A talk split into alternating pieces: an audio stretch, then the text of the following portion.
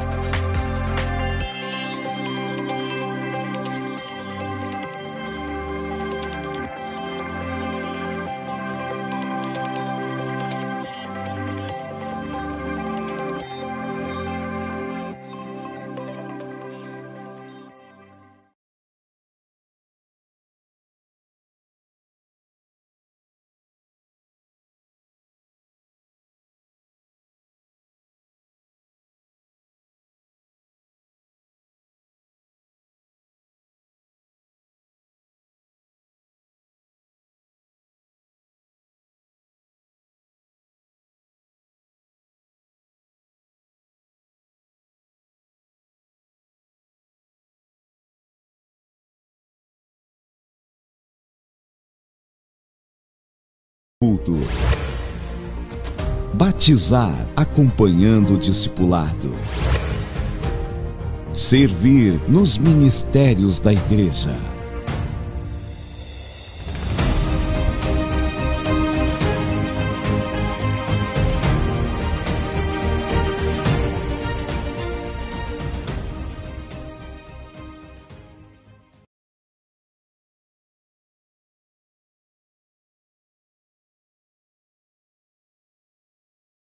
Nós estamos na presença de Deus, na presença do Altíssimo. E Deus é bom o tempo todo, o tempo todo. Deus é bom. Senhor, em nome de Jesus Cristo, nós te adoramos por esta manhã. Te adoramos pela oportunidade, Senhor, de estarmos na tua presença. Te adoramos porque tu és um Deus magnífico e tem sido tão bom, Senhor, para conosco, a ponto de nos trazer até aqui para adorarmos na tua presença. Usa, Senhor, o louvor esta manhã. Usa o pregador esta manhã. Usa o anjo desta igreja, o nosso pastor, Senhor, para que através dele, Senhor, nós possamos ouvir a tua voz. Nós queremos esta manhã ouvir a tua voz. Aquelas pessoas que estão em suas casas, Senhor, abençoa de igual modo. Os que estão a caminho, traga em paz e segurança. Senhor, incomoda, Senhor, o teu povo a estar na tua casa. E esta manhã, faça, Senhor, um milagre em nossas vidas. É o que nós te pedimos em nome de Jesus. Amém. Glórias a Deus. Aleluia, glória a Deus. Ministério de louvor. Paz do Senhor, amém? Glória a Deus, aleluia, exaltado seja o nome do Senhor. Quem veio aqui adorar o Senhor nesta manhã, aleluia, glória a Deus. Então vamos louvar, aleluia, de todo o nosso coração. As palmas louvam o Senhor.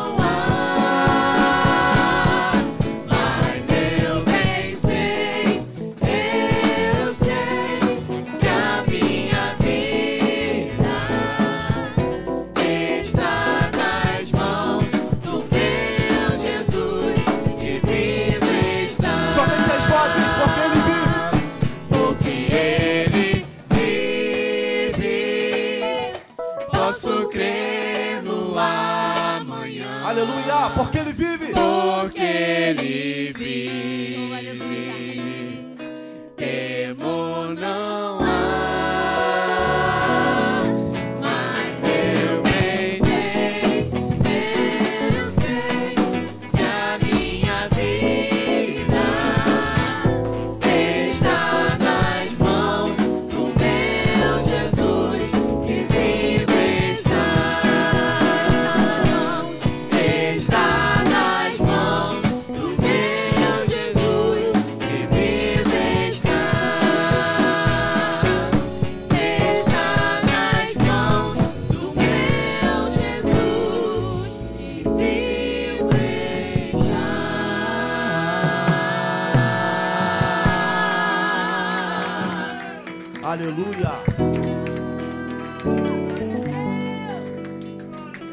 Graças a Deus.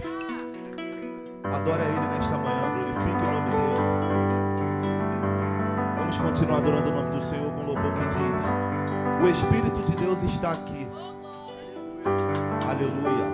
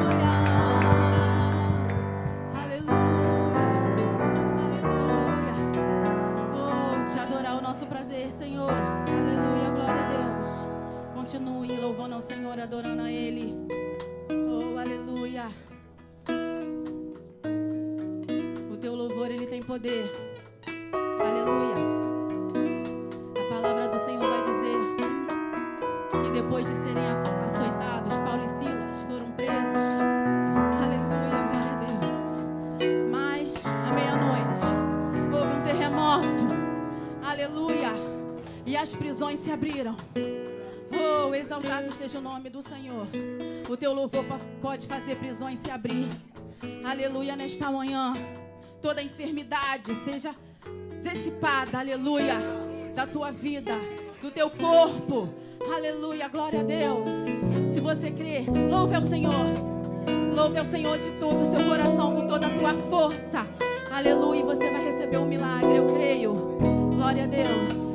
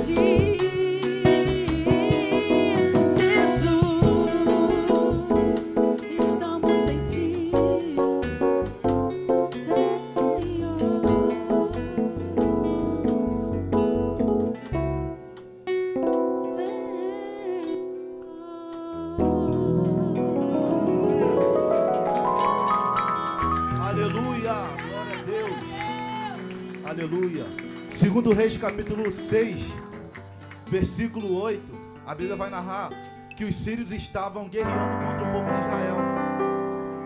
E o rei da Síria, ele arma uma estratégia para, pregar, para pegar todo o povo de Israel, todo o exército, de uma forma inesperada. Só que havia um profeta que ele recebe uma revelação e diz para o rei de Israel: Guarda-te de passar por tal lugar, porque lá os sírios estão. Livramento, muitas vezes, a respeito do profeta Israel. O rei da, de, da Síria ele fica furioso com aquilo. E ele manda saber aonde está o profeta. O profeta está em Dotã. Vamos para aquele lugar. Eles cercam aquela casa com carros e cavalos. Quando Geazi abre aquela porta, ele vê os exércitos inimigos cercando. E ele fica com medo, ao ponto de lhe perguntar: Que faremos? E a palavra para os nossos corações nessa manhã é: Maior é aquele que está conosco do que aqueles que estão com eles. Diga para o irmão que está do teu lado: Maior é aquele que está conosco do que aquele que estão com eles. Aleluia! Com Cristo, com nosso Deus, nós somos maiores. Você está com aquele que é poderoso, aquele que tem todo o poder. Não temas, não temas, não temas. Independente dos inimigos que têm se levantado. A Bíblia vai dizer: a nossa luta não é contra pessoas, não é contra carne nem sangue, mas é contra potestades, é contra principados, hostes espirituais da maldade. Nós estamos aqui no nome do Senhor e em Deus nós faremos proezas. Aleluia, vamos continuar adorando o nome do Senhor e tome posse dessa palavra.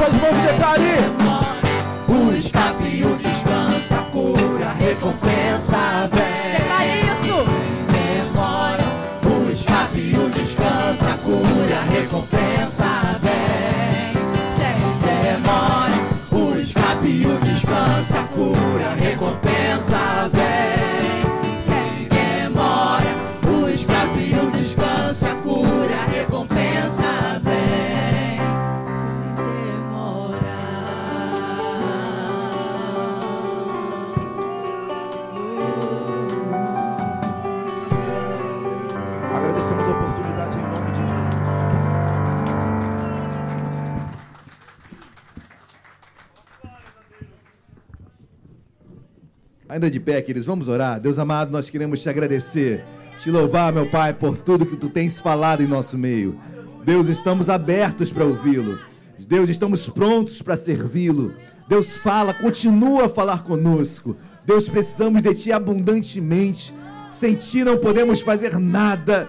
Tudo que foi ministrado em meus louvores, Senhor, acrescenta mais ainda nesta manhã.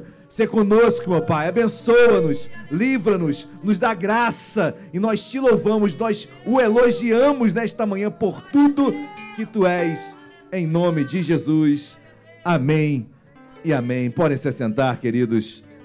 Bom dia a todos. Bom estarmos na casa de Deus, bom estarmos mais uma manhã servindo ao Senhor nesta casa que Deus tem aberto, colocado à nossa disposição.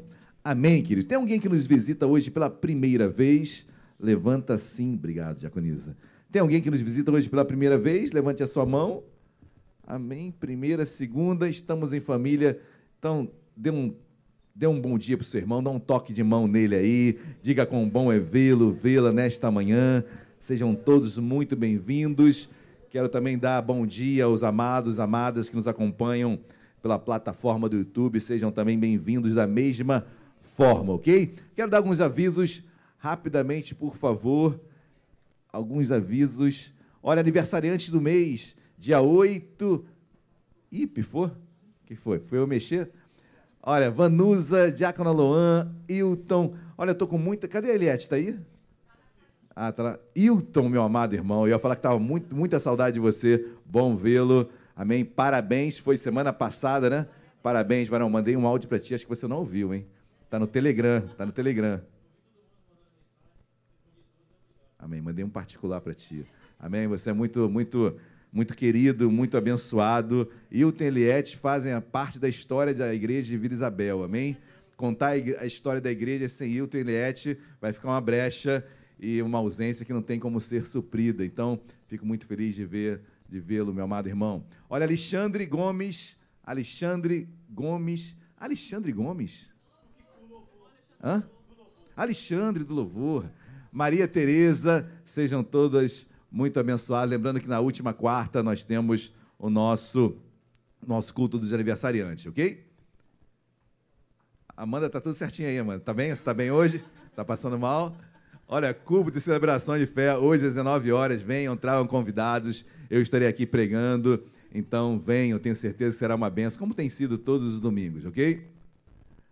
Quarta-feira ainda não temos uma série definida, mas Deus tem falado muito conosco às quartas-feiras. Quarta agora foi o missionário Alexandre que pregou. Quarta-feira que vem eu estarei aqui pregando. Olha, tragam convidados, venham estar conosco. As quartas-feiras têm sido assim muito, muito especiais. Classe de batismo, olha, início em março, em nome de Jesus. Início em março, domingo, às 9 horas, com a diaconisa Luciana Gama. Queridos, continuem orando pela Lu. Ela vai fazer, na verdade, os exames são agora quinta e sexta-feira. Esses exames são primordiais para que, não sei se os irmãos sabem, o labirinto, ela está com labirintite, né? O labirinto, ele tem cristais. Eu nunca soube que no labirinto tem cristais. Então, o otorrino nos ensinou isso. E quando você tem qualquer, é, pode ser por estresse, pode ser emocional, pode ser em virtude de Covid, por exemplo. Então, esses, esses cristais saem do lugar. Quando eles saem do lugar, aí acontece a labirintite. Então, existe uma manobra que se faz para esses cristais é, serem, voltarem ao lugar, que é mexendo a cabeça, só um otorrino sabe fazer. Só que quando está num, num, num grau elevado, não pode ser feito isso, porque pode piorar. Então, os exames são necessários para que depois ocorra essa manobra. Então, tudo vai acontecer após os exames de quinta e sexta-feira. Então, estejam orando para que, em nome de Jesus, eh, a Lu possa estar novamente conosco o mais breve possível. Amém? Segunda-feira ela teve um desmaio na, na, na cozinha, ou seja, não está sendo fácil, mas eh, continue orando, ok? Para que ela possa estar renovada aqui conosco, tá bom? Motivo do Mateus e Débora também não estarem aqui hoje, porque como eu vou ficar o dia inteiro, ela não poderia ficar sozinha o dia inteiro, então Mateus e Débora ficaram em casa, tá bom? Olha, encontro quinzenal de homens singulares. Tivemos nosso encontro segunda-feira. Então, quero louvar a Deus pelos homens que estão engajados nesse propósito. Temos muitos, muitos, é, muitas tarefas, melhor dizendo, para esse ano de 2022. Olha, eu quero levar os homens para subir o monte. Nós vamos subir o monte. é, só os homens singulares irão, tá bom? Então, nós iremos subir o monte. Vamos lá naquele monte. Aquele monte ali no, no pé da, da, da, da Serra da Grajaú. Tem um nome aquele monte, Alexandre? Não? Então, é, é o. É o hospital, não do hospital, né? Então, deve ter um monte espiritual ali. Deve ter, dado um nome, algum nome tem. Geralmente é Oreb, geralmente é o monte do Pega Fogo, é o monte do Pentecostes. Tem em Vila Isabel um monte? Pode ser, pode ser.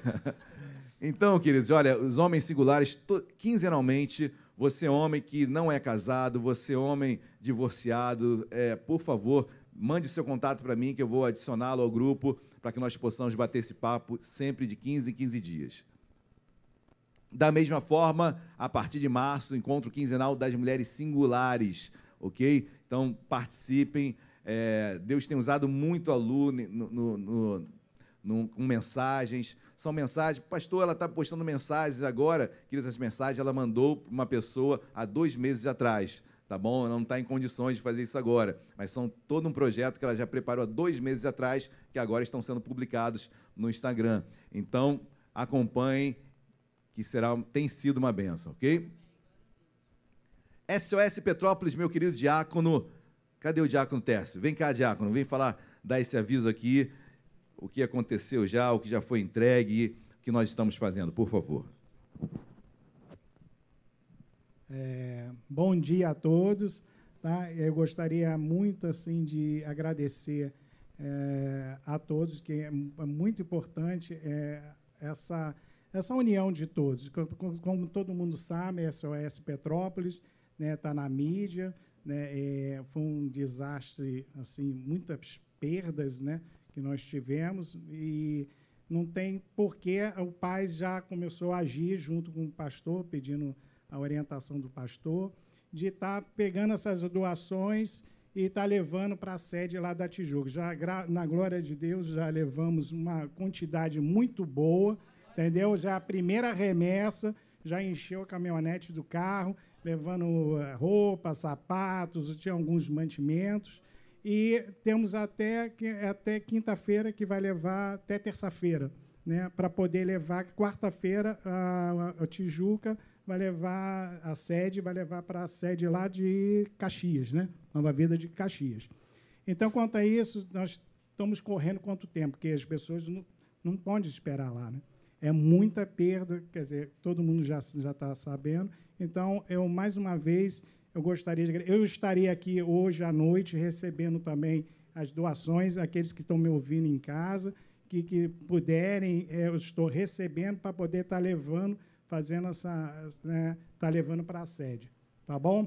Mais uma vez, obrigado. É isso que, que é a igreja, todos né, em uma só pensamento, em uma só né, objetivo. Tá? Obrigado a todos.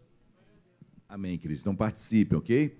Próximo aviso, Amanda, por favor. Olha, cantina, carne seca com abóbora, arroz e feijão, 15 reais. Participa, olha, a comida é maravilhosa, gente. Eu, eu posso falar porque eu como todo domingo aqui.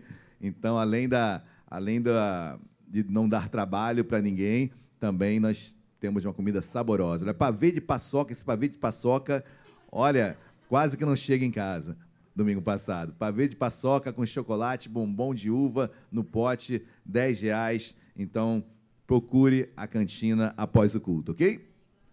Acabou? Próximos Oração não, né? Agora é dízimo. Dízimos e ofertas. Que já abram as vossas Bíblias, por gentileza. Ah, perdão. Quero chamar o diácono Aloan. Aloan, por favor, dá os avisos sobre o retiro.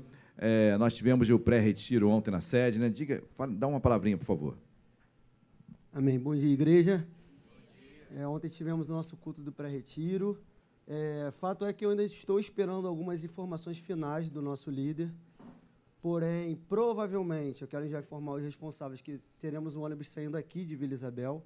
Eu queria pedir para que os responsáveis ficassem ligadinhos aí no WhatsApp, no Telegram, essa semana, porque a informação final eu irei disseminar através desses aplicativos a partir do momento que eu receber essa informação final do nosso líder, tá bom?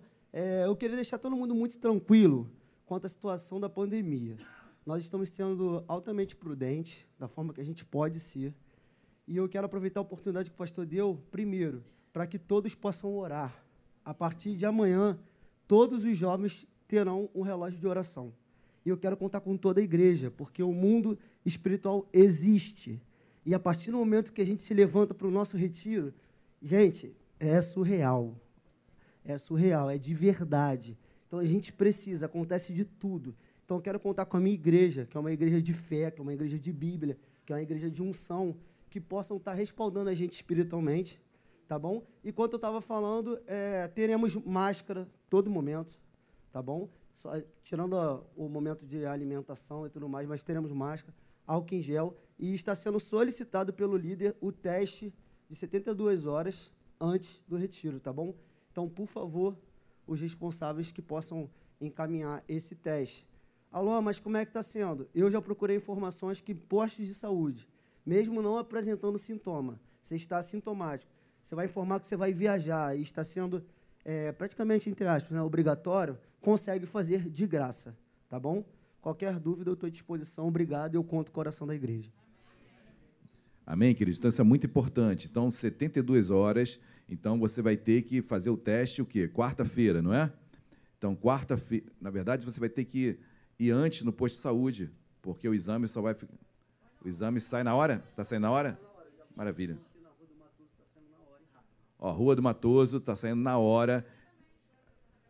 Maravilha. Então, é, até quarta-feira, façam o teste, tá bom? Para que você possa estar lá conosco é, no, no retiro. Tá bom, gente? Os jovens, eu quero fazer uma oração. Diácono, Lão, vamos chamar os jovens aqui à frente? Eu quero, vou pedir, por favor, que todos os jovens. Eu sei que, a, a por exemplo, a, a Vitória não pôde, não pode estar aqui hoje. Ela teve uma alergia ontem à noite, né, missionário? Então, passou a madrugada toda no hospital. Então, vamos estar orando pela Vitória também. Os jovens que irão ao retiro, por favor, venham aqui à frente.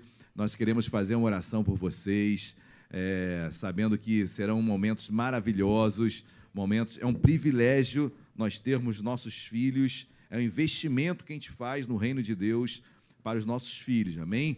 O que temos que fazer, nós, pais, façamos agora. Agora, enquanto há tempo. Depois, não tem muito o que fazer, porque é, a decisão de cada um é sempre será particular, mas o que nós pudermos é, trazer como influência, faremos. Amém? Ok? Paulo, você não vai não, Paulo? Não vai no retiro, não? Amém, amém. Eu tinha certeza que a Paula ia. Ah, o Sisu, tá certo. Mas no próximo você estará, tá bom? Vamos orar, Diácono. Sim, amém. Que a igreja possa estender as mãos, por favor. Pai amado, em nome de Jesus, Pai, queremos te agradecer por essa preciosidade. Pai, obrigado pelas condições que o Senhor nos dá para que possamos trabalhar para Ti, termos mais e mais momentos contigo naquele lugar. Pai, aquele lugar já foi apresentado e preparado para o Senhor. Ali, como eu costumo dizer sempre, aquele retiro já é um cantinho do céu. Pai, que o Senhor possa derramar poderosamente o seu poder naquele lugar. Prepara dias inesquecíveis, Pai. Que a vida espiritual de cada um aqui não seja a mesma mais, Pai. Voltarão aqui mais ainda grandes homens e mulheres de Deus, Pai, que eu creio, Pai. Obrigado pela toda a organização e a denominação da nossa igreja, toda a liderança. Abençoa, Pai, da liderança até o auxiliar mais novo da nossa igreja, Pai. Abençoa os trabalhadores daquele lugar. E, Pai, eu quero te pedir agora nesse momento, Pai, que o Senhor venha abençoar cada jovem.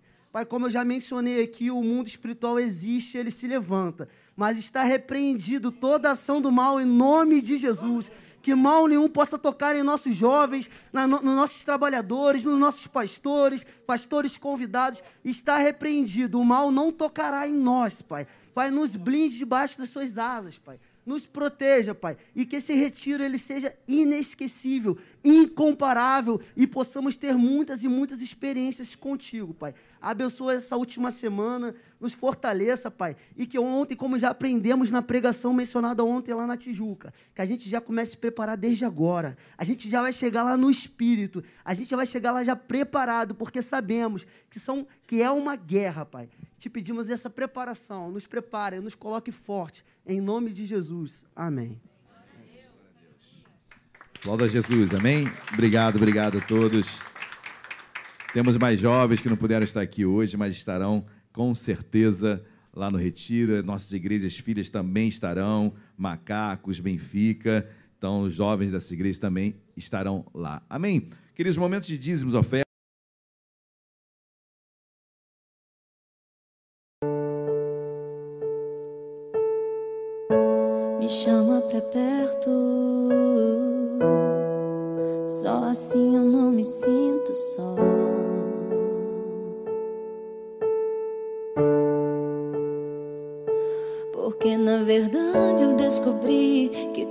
Que eu preciso está em ti. Mas meu coração é teimoso demais pra admitir. Sei que depender é como viver perigosamente, mas eu preciso acreditar e confiar no que você me diz.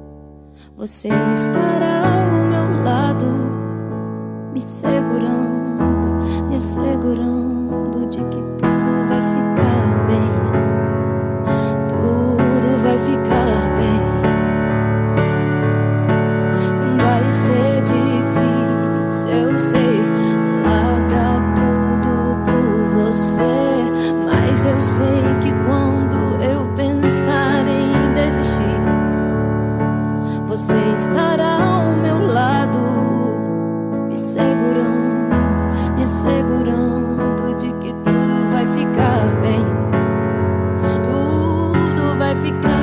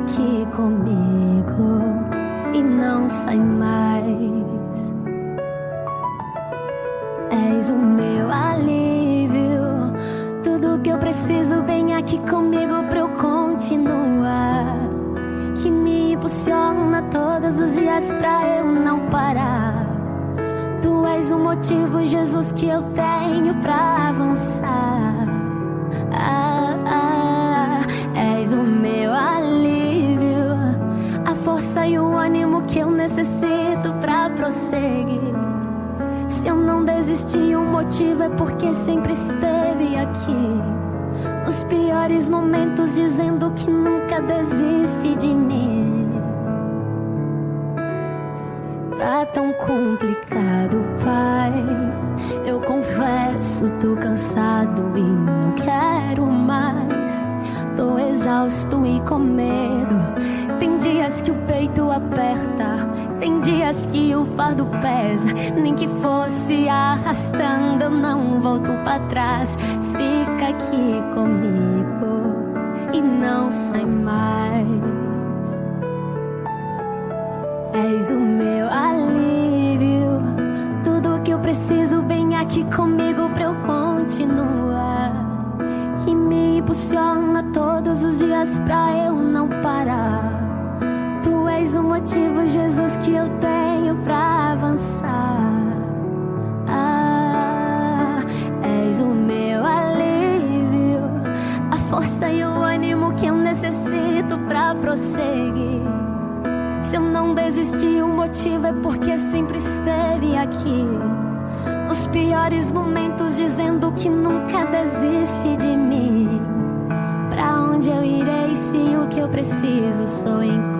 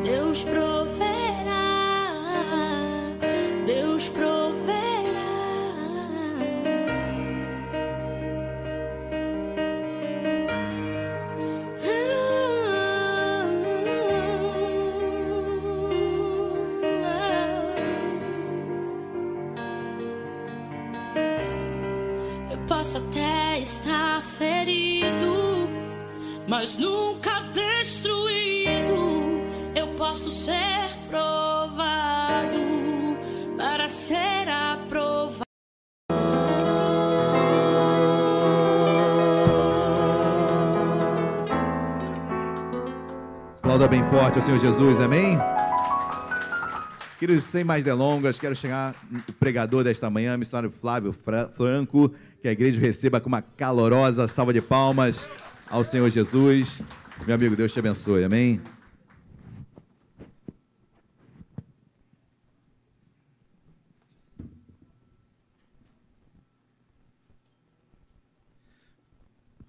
Bom dia, amados irmãos, amantíssimos irmãos em Cristo Jesus. A graça e a paz do nosso Senhor Jesus Cristo sejam sobre as vossas vidas, vossas famílias, sobre as pessoas que amamos, ainda que muitas vezes eles não se encontrem conosco no santuário nesta nesta manhã. Bom dia a todos que estão em seus lares, sejam todos muito bem-vindos também. Queridos, eu estou muito feliz, é impactado. Ontem eu mandei um pequeno vídeo no, no grupo do Ministério de Louvor. Já antecipei o quanto ah, eu fui ministrado pela palavra do Senhor ao estudar as Sacras Escrituras nesta noite, durante essa madrugada inteira. Ahm, e tenho percebido algo que Deus tem falado à igreja de uma forma muito peculiar, demonstrando muita intimidade conosco. Deus tem algo a nos revelar e Deus tem nos revelado, em especial neste último mês. Caso a igreja não tenha ficado muito atenta, as mensagens, ah, ainda que com um pano de fundo diferente, ainda que com contextos bíblicos, histórias diversas, seja, sejam histórias veterotestamentárias, histórias do Antigo Testamento, sejam histórias já do período da graça. Fato é que Deus tem falado sobremaneira conosco, ahn, e eu vejo que nós estamos vivendo num tempo de um espírito só. Um tempo em que Deus tem feito derramar a sua graça sobre as nossas vidas e tem feito derramar, assim como Paulo diz à- igreja grega de Corinto, na primeira epístola, no capítulo 12, Deus tem feito derramar sobre as nossas vidas um espírito de conhecimento. E é um espírito, como Paulo diz, é um espírito de conhecimento que nos conduz a um lugar de intimidade com Deus. E nós estamos vivendo esse período. Eu posso me recordar aqui brevemente, antes de darmos início à homilia. Ahn, no mês passado, Deus nos conduziu a uma mensagem sobre a cruz, Mateus capítulo 16, quando Jesus estava com os seus discípulos, próximo a Cesareia de Filipe, próximo à divisa, na, tetra- na antiga tetrarquia de Filipe, próximo à divisa, o que seria hoje entre a Síria eh, e o Líbano. Eh, e Jesus ali nos ensinou acerca da importância de nós também levarmos a nossa cruz. Olha, você quer ser um seguidor, você quer ser um discípulo, você quer ser igreja, toma sua cruz. Demonstra publicamente a sua fé. Demonstra publicamente que você morreu para o mundo. Porque tomar a cruz significa morte, queridos. Deus nos chama a atenção que nós precisamos olhar para o alto. Paulo escreve aos, aos Filipenses: olhai para o alto, para o alvo, para o prêmio da soberana vocação de Deus em Cristo Jesus. E nós temos um propósito nessa terra. Mas o fato é que a igreja e o chamado da igreja não se encerra na sexta-feira da paixão. Durante essa série de mensagens, e muitas mensagens, queridos, sobre a humanidade de Cristo, ministrada pelo pastor Gama aqui na sede do nosso ministério, sobre sobre Nicodemos, sobre enfim, quarta-feira tivemos uma mensagem aqui também sobre essa mesma temática, utilizando o texto de, de, de 2 Samuel, capítulo 12, falando da morte do filho de Davi com Betseba. Olha para o alto, querido. Olha para o alto. Nós aprendemos aqui na quarta-feira uma mensagem de muita coragem. Uma ministração que nasce no âmago, que nasce no, no fundo, no espírito, no mais profundo daquele relacionamento com Deus, e Deus revela, Ele te dá coragem. E assim foi na quarta-feira. E assim tem sido nesta igreja. Então a gente precisa ter discernimento espiritual para compreender que tempo é esse que estamos vivendo, que Deus tem falado sobre a maneira, sobretudo acerca do que aconteceu na semana da crucificação. E nos dias que sobrevieram à ressurreição. Pastor ministrou aqui para as nossas vidas acerca de José de Arimateia, um dos principais da sinagoga, assim como Nicodemos também o era. Um homem rico, um homem de posses, que pleiteou para si o corpo de Jesus, para que Jesus fosse então sepultado, a fim de que as, de que as profecias se cumprissem, de que Jesus fora crucificado entre os delinquentes, mas sepultado como um rico. Isaías capítulo 53. Então, meus amados, a gente precisa entender, ter discernimento, discernimento espiritual, porque Deus vai falar mais uma vez conosco nesta manhã de uma forma muito peculiar. Se você estiver pronto, se você estiver preparado, queridos, se prepare. Se não tivesse, se você tivesse em pé, você caía. Porque Deus tem algo profundo a ministrar sobre a sua vida. E eu posso afirmar isso com propriedade porque Deus tem falado profundamente ao meu coração uh, nessa madrugada que passou. Amém? Uh, abram as vossas Bíblias. No Evangelho daquele que foi instituído como primeiro pastor da igreja de Filipos um ajudante de Paulo durante a prisão romana, a sétima e última prisão paulina. Aquele que tinha origem grega, aquele que morava em Troade, cuja parte da família, por parte de pai, morava em Jerusalém. Aquele que tinha uma profissão de médico. Agora ficou fácil, né, queridos? Lucas, o médico amado, Evangelho Lucano, mais precisamente no capítulo de número 24. Assim que você encontrar, então, o Evangelho Lucano, eu peço gentilmente que você se coloque de pé, para que então possamos proceder juntos à leitura primária, prefacial, exordial da palavra de Deus desta manhã. Todos acharam, amém? Lucas capítulo 24, verso de número 13. Oremos. Senhor meu Deus, meu Pai, em nome de Jesus, com base nesse texto sagrado que será lido, eu te peço, ó Deus, que o Senhor fale poderosamente conosco, Deus.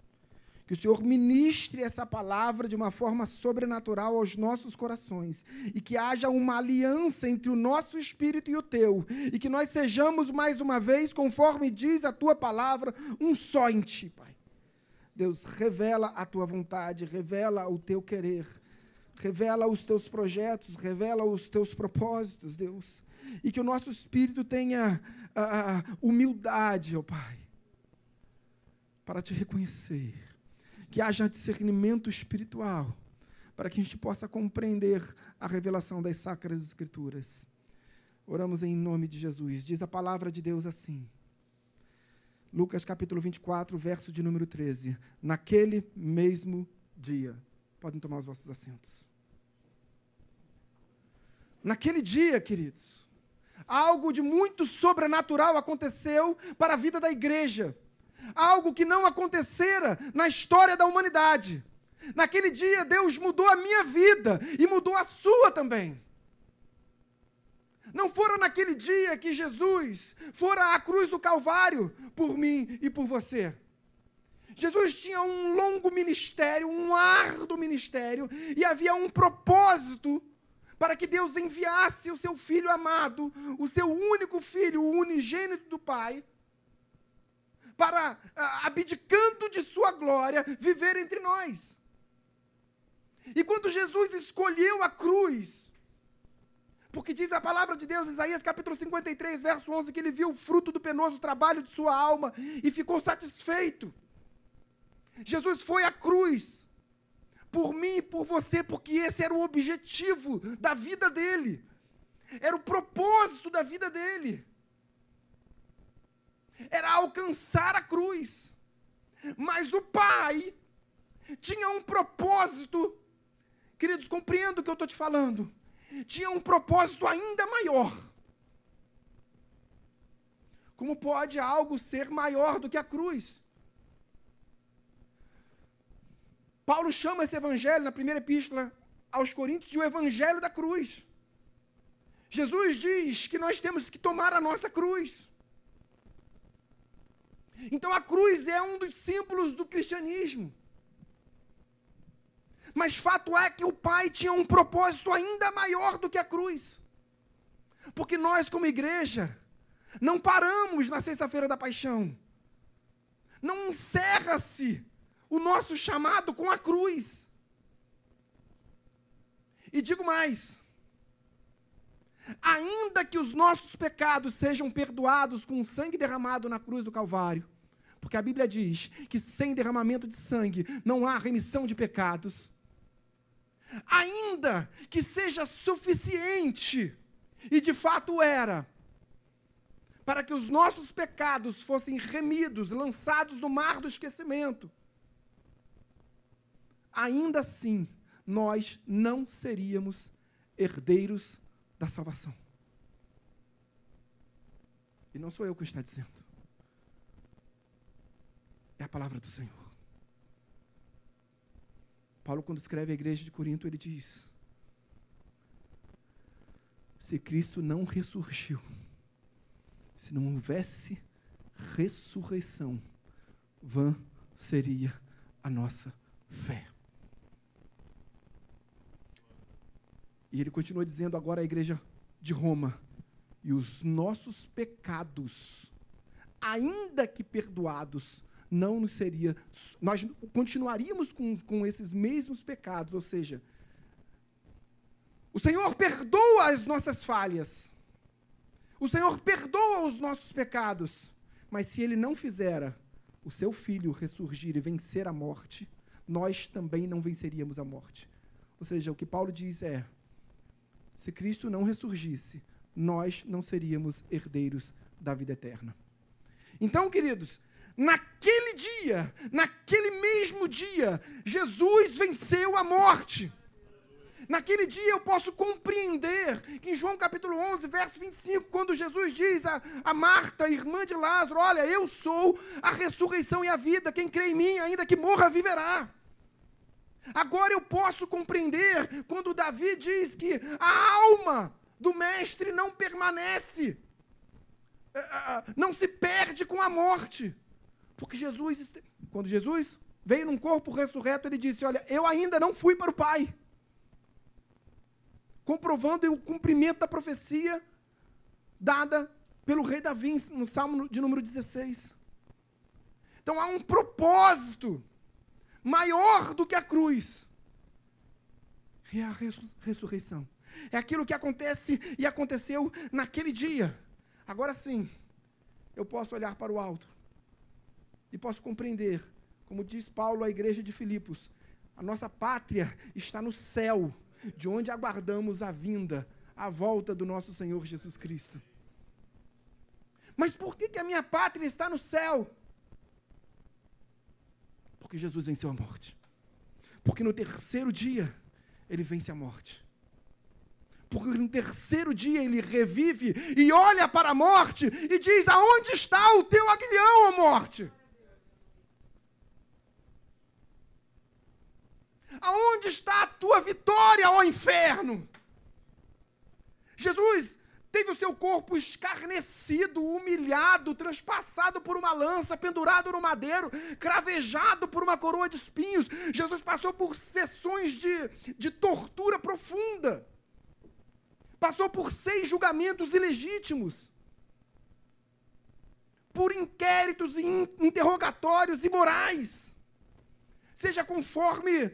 Ah, ah, pela legislação romana, chamada Lex Romanorum, a Lex Julia Maestatis, que era a legislação romana vigente naquele tempo, na esfera criminal, seja pela própria cultura judaica. Seis julgamentos em que Jesus foi condenado em todos, por unanimidade. Mas passado o Getsemane, Jesus foi à cruz e no terceiro dia ele ressurge e vence a morte. Agora ele diz: Olha, eu escarneço dessa morte. Vocês escarneceram do meu corpo físico.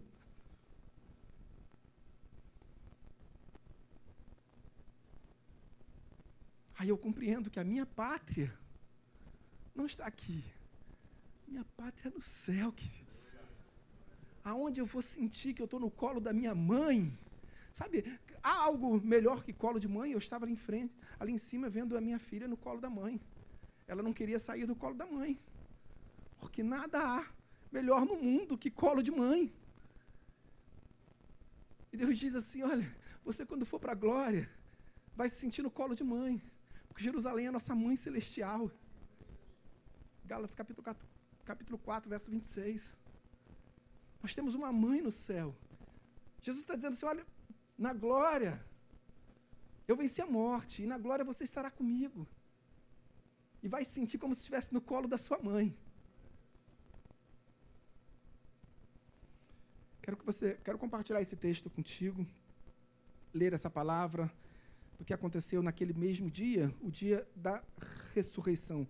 Vamos para o primeiro verso de Lucas capítulo 24. Diz assim a palavra do Senhor. Mas no primeiro dia da semana, à alta madrugada, Marcos diz, é, no despontar do sol. Aqui Lucas diz, na alta madrugada, foram elas ao túmulo, levando os aromas que haviam preparado. Elas quem, queridos? Maria, Maria, Maria, Joana, Joana, que também era Maria, Salomé, que também era Maria. Tinha muitas Marias, queridos, mas a Bíblia também diz que haviam outras mulheres um pouco mais distante, acompanhando. Vamos avançar. E encontraram uma pedra, a pedra removida do sepulcro. Mas ao entrarem, não acharam o corpo do Senhor. Fica por aí. Tanto em Mateus quanto Marcos apontam que houve um grande terremoto naquele momento. Um grande terremoto. Um terremoto ah, que fez com que tampas de sepulcros, pedras que cobriam sepulcros, se quebrassem, se partissem, e muitos mortos ressurgiram.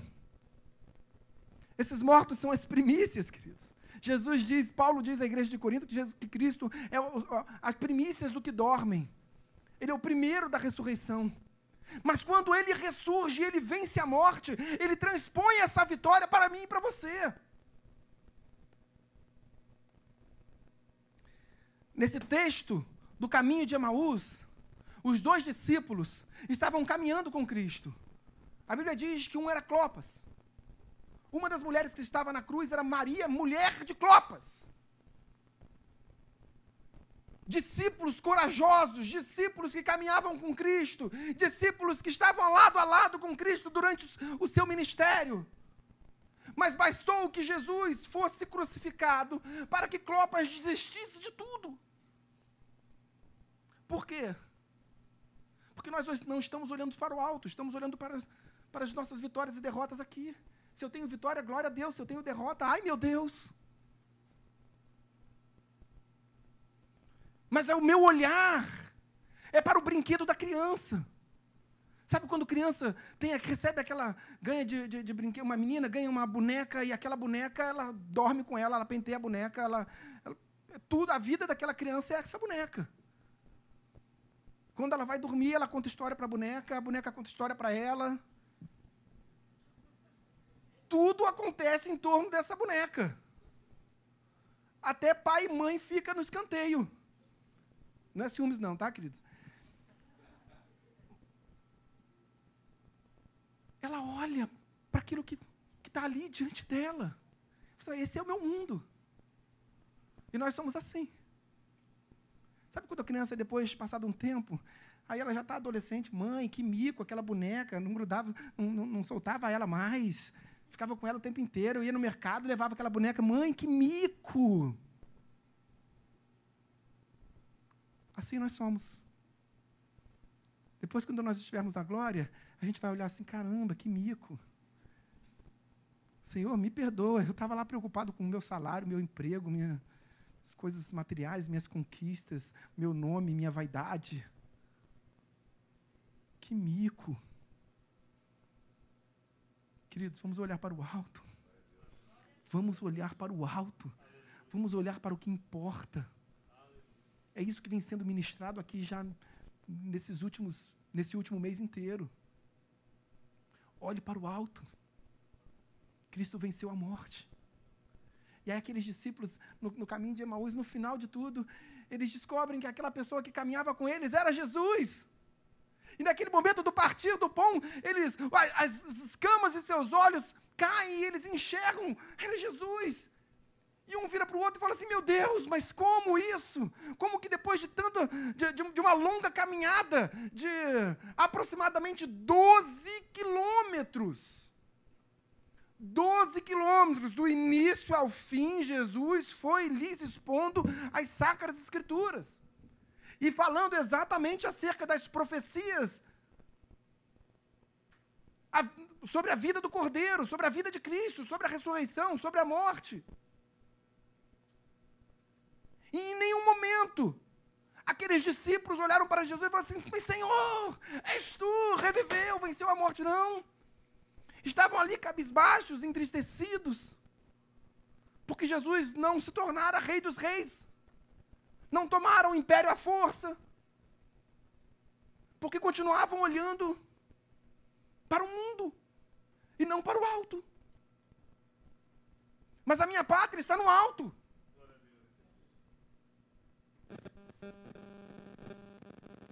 É, bateria, pilha.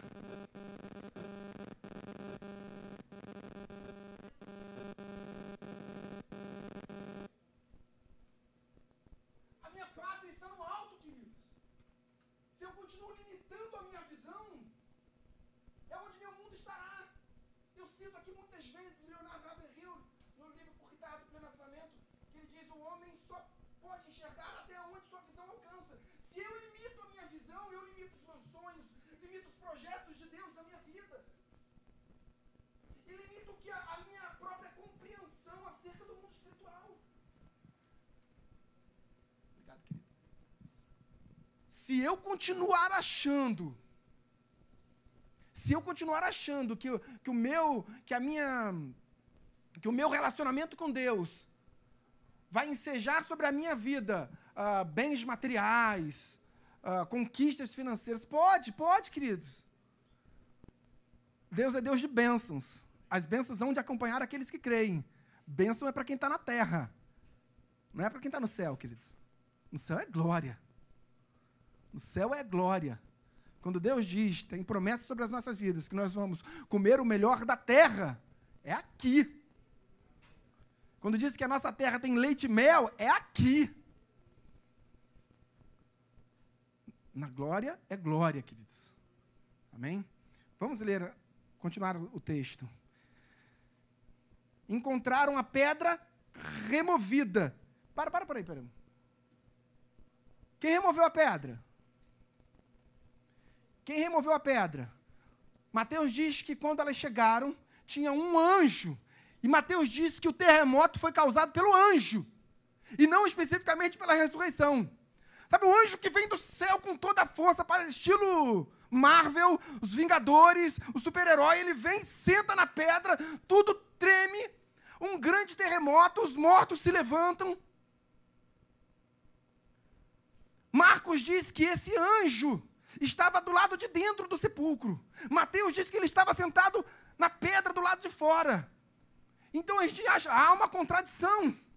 Mas quando a gente lê o Evangelho Lucano, a gente entende que são dois anjos. E esses dois anjos, não sei se de forma concomitante, uníssona, eles dão a maior notícia da história da humanidade. Por que vocês procuram entre os mortos aquele que vivo está? Queridos, esses dois discípulos no caminho de Emaús perguntaram um para o outro, mas por que não se ardia o nosso coração quando ele compartilhava conosco as Escrituras? Por que o nosso coração não arde diante dessa maravilhosa notícia? de que Cristo vivo está. Querido, se essa, se essa notícia de que Cristo está aqui vivo não arder no meu coração todos os dias, há algo errado comigo. Se a minha preocupação no trabalho é maior do que o ardor da presença de Cristo no meu coração, tem algo errado. Eu preciso parar um pouquinho e começar a olhar para o alto novamente. Me lembrar de onde Cristo me tirou. Porque antes eu estava morto, espiritualmente morto. Agora eu tenho vida. Vamos continuar. Encontraram a pedra removida no sepulcro, mas ao entrarem, não acharam o corpo do Senhor Jesus. Aconteceu que, perplexas a esse, respe a, a, a esse respeito, apareceram-lhe dois varões, dois anjos com, vesti com vestes resplandecentes. Mateus disse que era, tinha uma visão como se fosse de um, de um relâmpago. Um desses anjos parecia algo poderoso, um relâmpago. E por isso esse, esse grande, esse grande uh, terremoto. Eu só quero fazer um adendo. A Bíblia diz que o anjo removeu a pedra, amém? Por quê? Jesus, depois da sua ressurreição, retornou à terra e apareceu aproximadamente 11 vezes, sendo a décima primeira o momento da sua assunção no Monte das Oliveiras. Mas 11 vezes. Algumas delas ele apareceu, mais precisamente duas, no cenáculo diante dos discípulos, e a Bíblia diz que as portas do cenáculo estavam cerradas, fechadas. Todo mundo estava absolutamente apavorado com as perseguições e com a morte. Todo mundo estava decepcionado, triste. O mestre se fora. E agora o que faremos? Nossos sonhos acabaram. Mas Jesus aparece diante deles. Jesus abriu a porta? Como Jesus apareceu diante deles sem abrir a porta? Da mesma forma que ele saiu do sepulcro. O anjo não abriu a porta, não empurrou a pedra para que Jesus saísse. Ele empurrou a pedra para que a igreja entrasse. Para que a gente pudesse ver com os nossos próprios olhos que Cristo vivo está.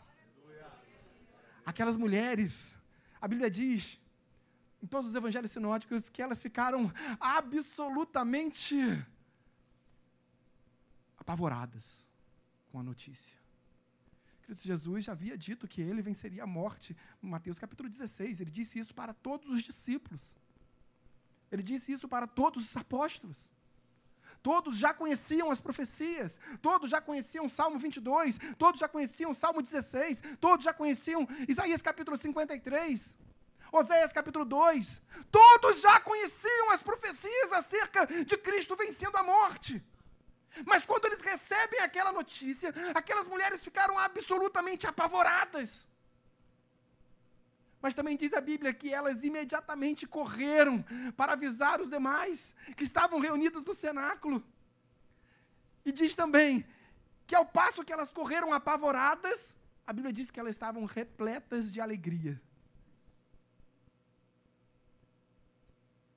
E quando elas começam a correr, imediatamente no momento que elas começam a correr, que elas se viram para seguir em direção ao cenáculo.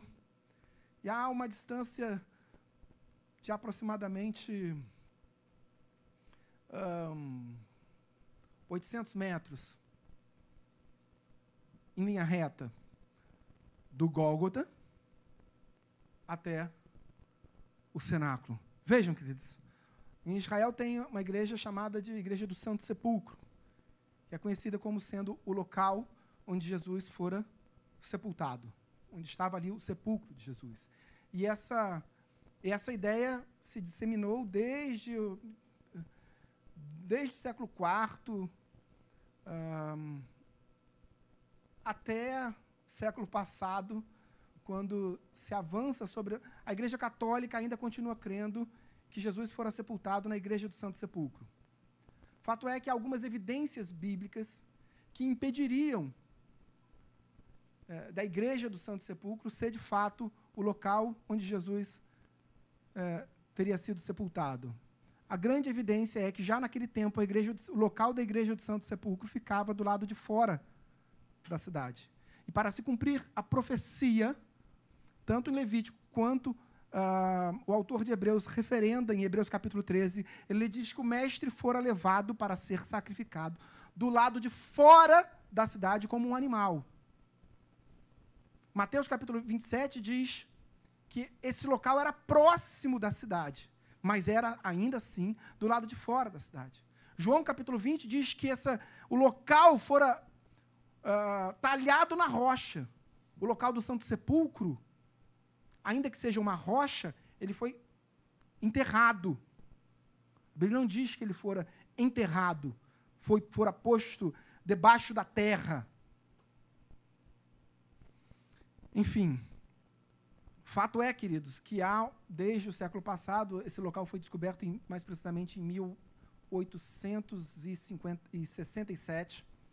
E havia há um local ali. Uh, nós tivemos a oportunidade de estar lá, né, pastor? E aquele local é algo absolutamente impactante. Não há outro lugar em todo o estado de Israel que vá te impactar mais do que o jardim do túmulo, o jardim da tumba, como eles chamam lá em Jerusalém. Todos os elementos uh, da narrativa bíblica descritos ali com muita clareza. Em especial, um monte chamado Gólgota, que até o século XIX se acreditava, até o século XX, segunda metade do século XX, se acreditava que o monte era chamado de Gólgota, dado que ali era um local de morte, onde os romanos levavam as suas vítimas para serem crucificadas, sacrificadas, enfim. Mas, na verdade, quando você chega naquele local, você vai ver que naquela, naquele monte de pedra, naquela montanha de pedra, há uma caveira. E Gólgota significa o quê, queridos? Caveira. E naquela, naquele local há uma caveira esculpida pelas mãos de Deus. Então, ali, naquele local, Cristo fora morto, e embaixo daquela montanha, Jesus fora sepultado. E no terceiro dia, venceu a morte. Vamos, vamos continuar com o texto bíblico. Estando elas possuídas de temor, baixando os olhos para o chão, eles lhe falaram: Porque buscais entre os mortos ao que vive? Ele não está aqui, mas ressuscitou. Lembrai-vos de como vos preveniu estando ainda na Galiléia, quando disse: Importa que o filho do homem seja entregue nas mãos de pecadores e seja crucificado e ressuscite no terceiro dia, conforme está descrito em Mateus capítulo 16. Então se lembraram das suas palavras. E voltando do túmulo, anunciaram todas essas coisas aos onze e a todos os mais que com eles estavam. Eram Maria Madalena, Joana, Maria, mãe de Tiago, também as demais que estavam com elas confirmaram essas coisas aos apóstolos. Queridos, olha o que diz o verso de número 11. Tais, tais palavras lhes pareciam um, como um delírio e não acreditaram nelas. Havia a profecia, havia o conhecimento da profecia pelos discípulos, pelos apóstolos, a profecia que fora dada por Davi, dada por Isaías, repetida por Jeremias, depois referendada pelo próprio Senhor Jesus Cristo, em Mateus capítulo 16. E ainda assim, quando ouviram essas palavras de que a letra da lei e da profecia haviam se cumprido, eles tomaram aquelas mulheres como loucas. Estavam em delírio. Quantas vezes, queridos, também não agimos dessa forma? Quantas e quantas e quantas vezes Deus fala ao nosso coração, Deus ministra ao nosso espírito na tomada de decisões, e achamos que essa tomada de decisão.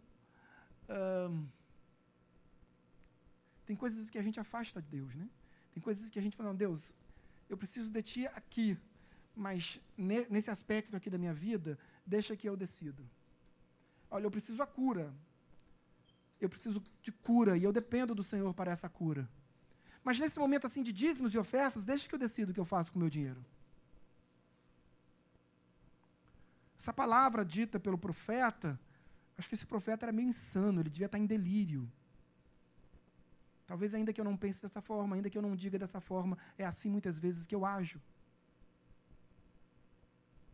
Vamos avançar.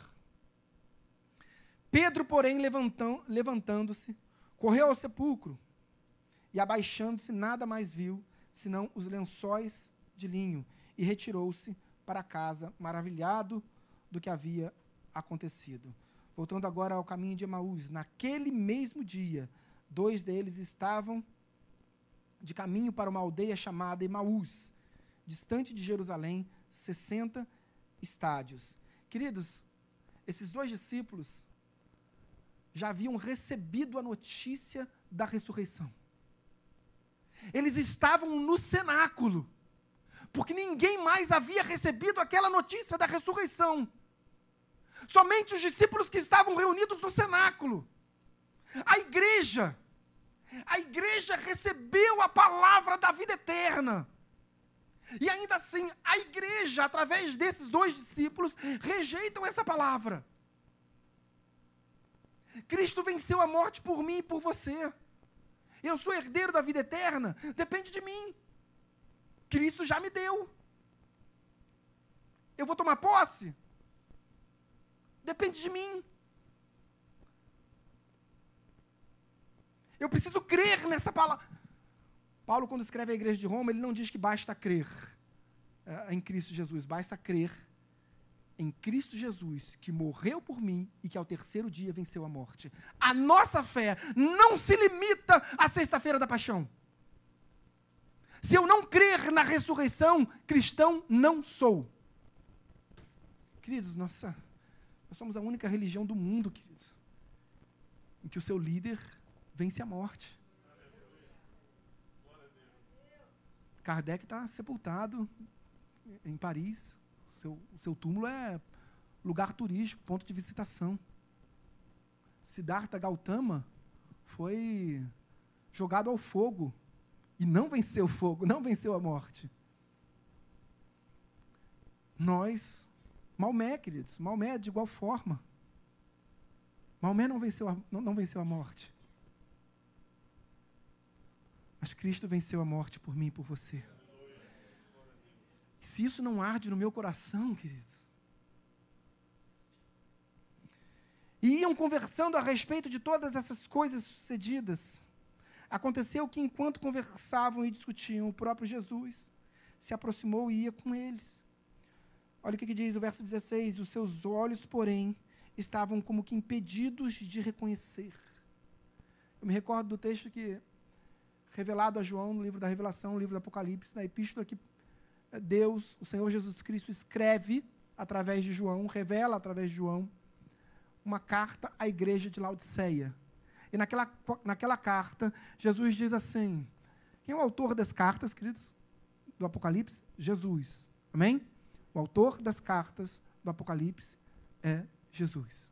Jesus escreve então essa carta à igreja de Laodiceia e diz: Olha, vocês se acham ricos, poderosos, mas em verdade estão nus, são pobres, cegos e nus.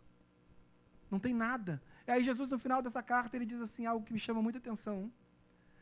Para essa igreja, para cada igreja, há uma, uma orientação, uma admoestação, um ensino, uma exortação. E para a igreja de Laodiceia, Jesus sugeriu algo que poderia mudar a vida daquela igreja. Colírio. Se você abrir a sua Bíblia, você vai ler que Jesus, para a igreja de Laodiceia, sugeriu colírio. Olha, pinga colírio nos seus olhos, porque você não está vendo nada. Você não está enxergando. Você continua olhando, achando que você é rico. Por quê? Porque você não olha para o alto, você olha para os seus bens, para as suas conquistas. E a sua conquista, que de fato vai te trazer é, riqueza espiritual, há algo que Deus nos antecipa. Quando Paulo escreve à igreja de Éfeso, uh, Efésios capítulo 1, verso 14, Paulo revela algo muito importante para a igreja uh, e que talvez tenha passado de, de forma desapercebida para as nossas vidas. Paulo diz que Deus enviou o seu Espírito Santo como penhor da nossa herança. Você sabe o que é uma carta de penhor? É uma garantia. Jesus está dizendo assim: olha, toma aqui o meu Espírito Santo como uma garantia de que você vai para a glória comigo. Uma garantia de que a minha herança é tua. Uma garantia de, do cumprimento das profecias, das promessas, das bênçãos sendo derramadas.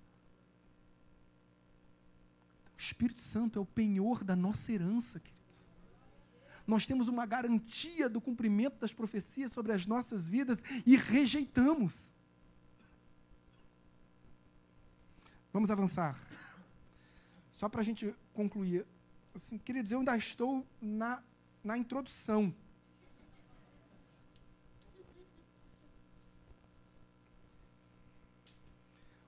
O texto que eu vou pregar está em 1 Coríntios 15. Nem chegamos lá ainda.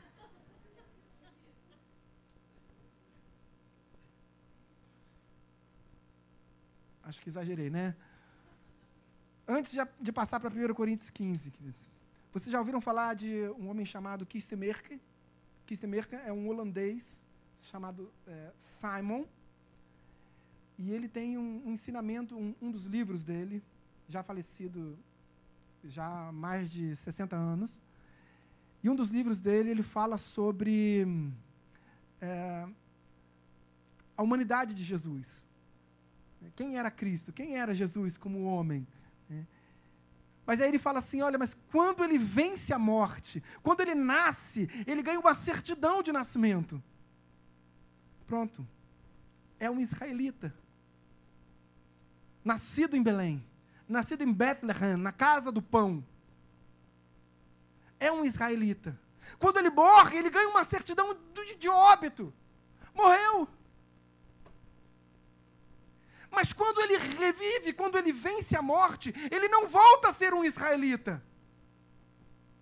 Ele ganha uma nova certidão de nascimento. Mas agora ele é cidadão dos céus. É por isso que ele não, não, não precisa respeitar as leis da física. É outra, é um outro momento, queridos. E é essa promessa que Deus tem derramado sobre as nossas vidas. E se não crermos que Ele venceu a morte, vã é a nossa fé. De nada serve. E Paulo diz: Olha, eu fui perseguido na Galácia, eu fui preso em Filipos. Eu fui açoitado em Éfeso.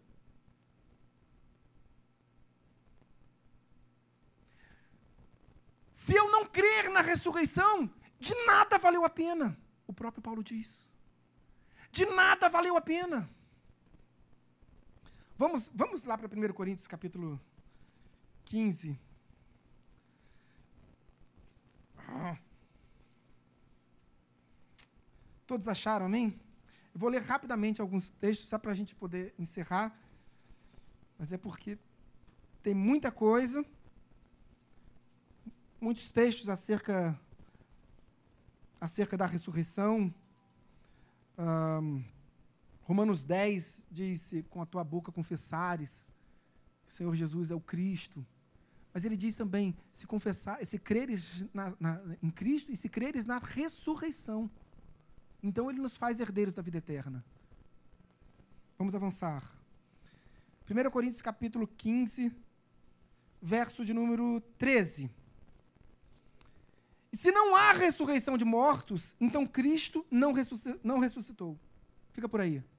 Paulo estava pregando a gregos que viviam com base numa filosofia grega enraigada, que entendiam que um, o corpo é sempre ruim, o espírito é sempre bom. Eu poderia fazer qualquer coisa com o meu corpo que ele não afetaria o meu espírito. Então não era possível haver ressurreição, porque o espírito jamais voltaria para o corpo. Porque o espírito sempre é bom e o corpo é sempre ruim. Então os gregos não acreditavam em ressurreição. Por isso Paulo escreve essa epístola a gregos da cidade de Corinto, que é ali 40, 50 quilômetros de Atenas. Vamos continuar. Verso 14. E se Cristo não ressuscitou, é vã a nossa pregação e vã a vossa fé. E somos tidos por falsas testemunhas de Deus, porque temos asseverado contra Deus que ele ressuscitou a Cristo, ao qual ele não ressuscitou, se é certo que os mortos não ressuscitam. Verso 16: Porque se os mortos não, ele repete, porque se os mortos não ressuscitam, também Cristo não ressuscitou. E se Cristo não ressuscitou, é vã a vossa fé.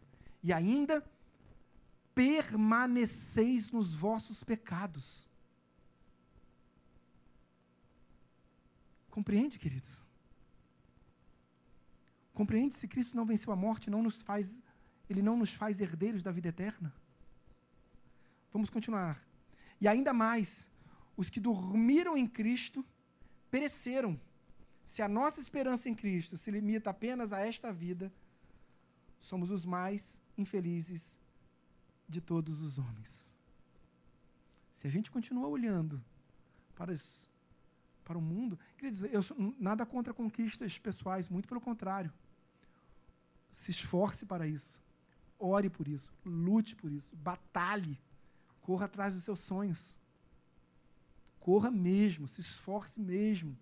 Deus nos colocou como cabeça. E é responsabilidade nossa correr para sermos cabeça. E não cauda. Deus tem promessas para a sua vida. Mas se a minha se o meu olhar se limita a essas conquistas pessoais, quão miserável seríamos? Quão miserável seríamos? Continuando. A partir do verso 22, porque assim como em Adão todos morrem, assim também todos serão vivificados em Cristo. Paulo repete o que escreve a igreja de Roma, diz que o pecado entra ao mundo por meio de um homem, mas a salvação também vem ao mundo através da vida de um homem. Só para concluir, passa para o verso uh, de número 35, para a gente compreender a questão do corpo. Por que, que Jesus uh, não abriu porta para entrar? Por que, que a pedra do túmulo foi retirada, não para que Jesus saísse? Queridos, eu vejo muitas pregações, eu já disse isso aqui uma vez. Uh, a ressurreição de Lázaro, quando Jesus volta, ele permanece na Galiléia, ele demora para chegar uh, em Betânia, que é uma aldeia uh, colada ao Monte das Oliveiras, ou seja, em Jerusalém, uh, colado em Jerusalém, distante, portanto, da Galiléia. Jesus demora quatro dias para chegar ali. E quando Jesus chega, as pessoas já dizem: olha, já é tarde, mestre, porque já está morto há quatro dias, porque os judeus acreditam que o espírito pode permanecer no corpo, a alma pode permanecer no corpo por apenas três dias. E ele, eles disseram, Maria e Marta disseram: olha, já era, não tira a pedra não, porque vai feder, porque o corpo já entrou em decomposição. Salmo 16, queridos, deixa eu ler Salmo 16 para vocês. Uh, Salmo 16. Uh, o Salmo 16 diz que a alma não saiu do corpo e que o corpo do santo não viu, não conheceu corrupção. Ou seja, o corpo de Jesus não se corrompe, mesmo em meio à morte. É natural que o corpo de Lázaro entrasse em decomposição. Mas aí Jesus diz: não, não se preocupa, porque essa enfermidade não é para a morte, mas para a glória de Deus. E aí Jesus manda tirar a pedra, tirai a pedra, tirai a pedra. Então vamos conjecturar. E se ninguém tivesse tirado a pedra?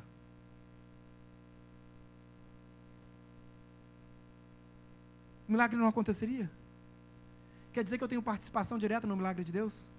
Deus até pode fazer um milagre, mas sem a minha ajuda ele não faz. Se eu não empurrar a pedra, o milagre não acontece. Queridos, o milagre acontece.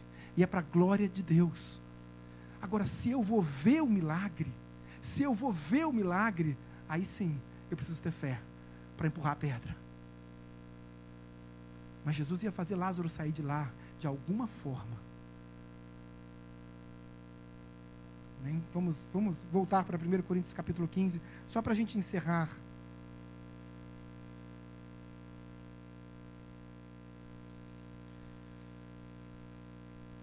Ah, verso 35. Mas alguém dirá: Como ressuscitam os mortos? Em que corpo vem?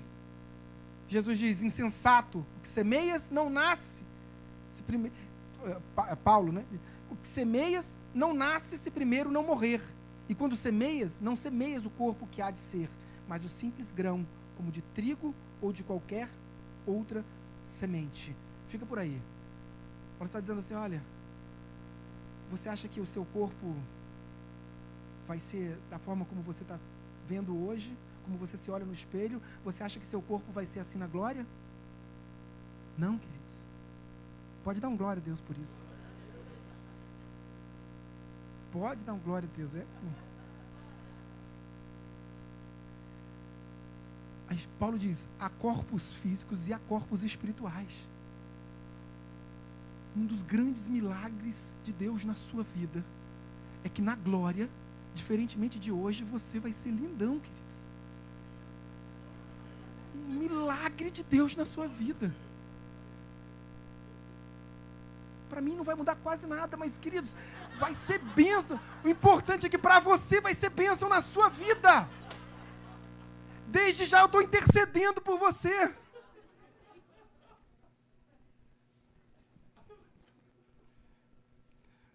Só para a gente concluir.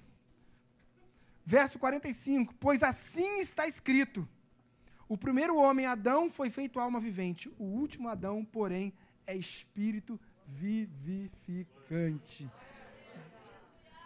Agora é só para concluir mesmo. A partir do verso 53, só para a gente entender que esse corpo que a gente vai receber na glória não é um corpo passível de corrupção. É um corpo que não pode ser manchado pelo pecado. Na glória, tá, queridos?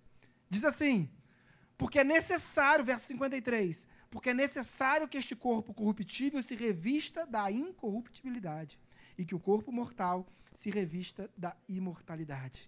E quando este corpo corruptível se revestir da incorruptibilidade e o que é mortal se revestir da imortalidade, então se cumprirá a palavra que está escrita: tragada foi a morte pela vitória. Queridos, se a gente não se emociona com esse texto, eu ainda preciso me converter, queridos, eu ainda preciso me converter. Em Apocalipse capítulo 20, uh, ah, diz assim: Deu mar os mortos que nele estavam, a morte e o além entregaram os seus mortos que neles havia, e foram julgados, um por um, segundo as suas obras. Então a morte e o inferno foram lançados para dentro do lago de fogo. Esta é a segunda morte, o lago de fogo. E se alguém não foi achado escrito na, no livro da vida, esse foi lançado para dentro do lago de fogo. Precisa a gente compreender que há ressurreição para todos. Seja para aqueles que vão ser lançados no lago de fogo e enxofre, seja para a sua igreja que viverá na glória. Mas todos ressurgirão para a eternidade. Seja na glória, seja no inferno. Amém, queridos? Vamos ficar de pé. Eu quero, só concluindo, quando aqueles dois discípulos no caminho de Emaús enxergaram finalmente o Senhor Jesus, eles olharam impactados assim, era o Senhor que estava aqui ao nosso lado, o tempo inteiro. Então, todo aquele medo, toda aquela desesperança.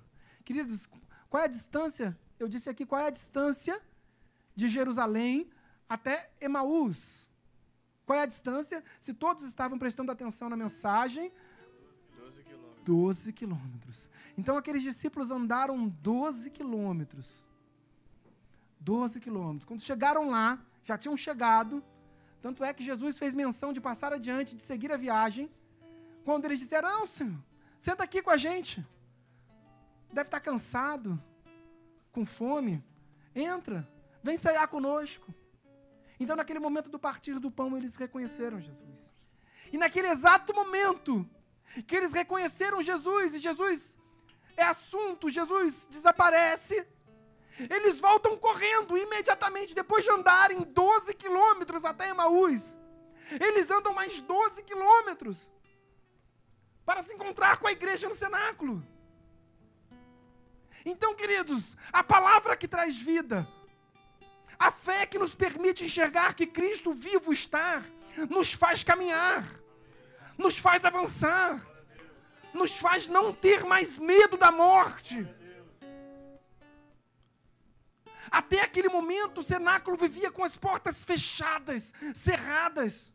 Mas a partir dali, acabou o medo, acabou o pavor, acabou a desesperança,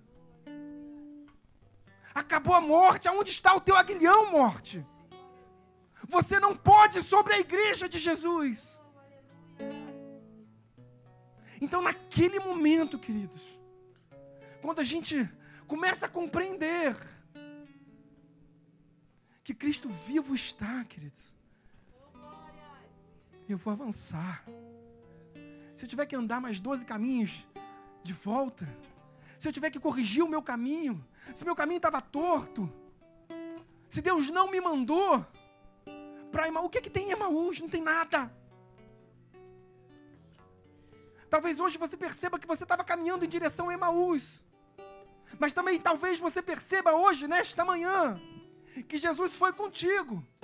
O projeto de Jesus não era ir para Emaús. O projeto de Jesus era ficar com a sua igreja, no cenáculo. Mas Jesus percebeu: opa, meus filhos estão indo para um lugar, por um caminho distante da minha igreja. Eu vou lá. Eu vou lá buscá-los. Eu vou lá buscá-los. No deserto, Deus disse para Moisés: Moisés, chega de se encontrar comigo no monte. Constrói uma casa para mim lá embaixo no vale, porque o povo está lá e eu preciso estar com o povo. O povo está lá embaixo, não vem me encontrar comigo aqui não. Eu vou lá para baixo. O povo não está lá, é lá que o povo está, então é para lá que eu vou.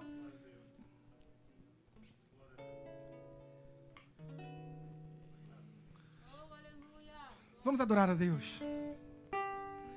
Adore, queridos. Adore, adore. Deixou o céu para buscar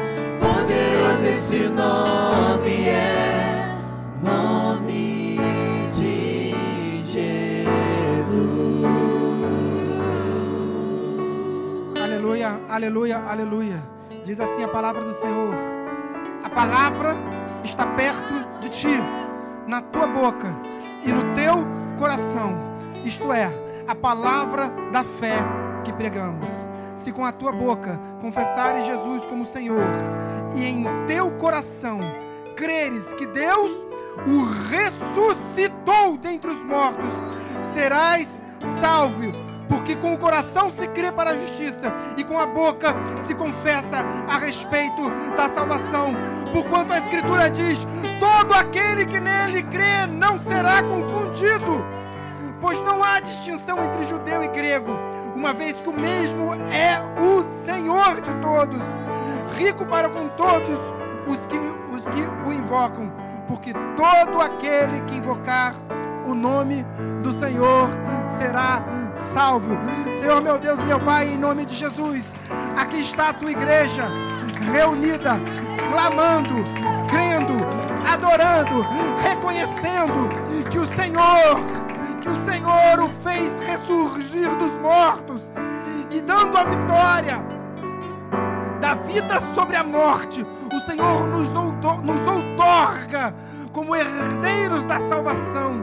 Deus Pai, em nome de Jesus, graças te damos, porque reconhecemos e cremos que Cristo vivo está e venceu a morte. Pai, obrigado, Deus. Oramos todos em nome de Jesus. Aplauda mais uma vez bem forte o Senhor. Deus, muito te abençoe. Aleluia, aleluia, aleluia. Pastor.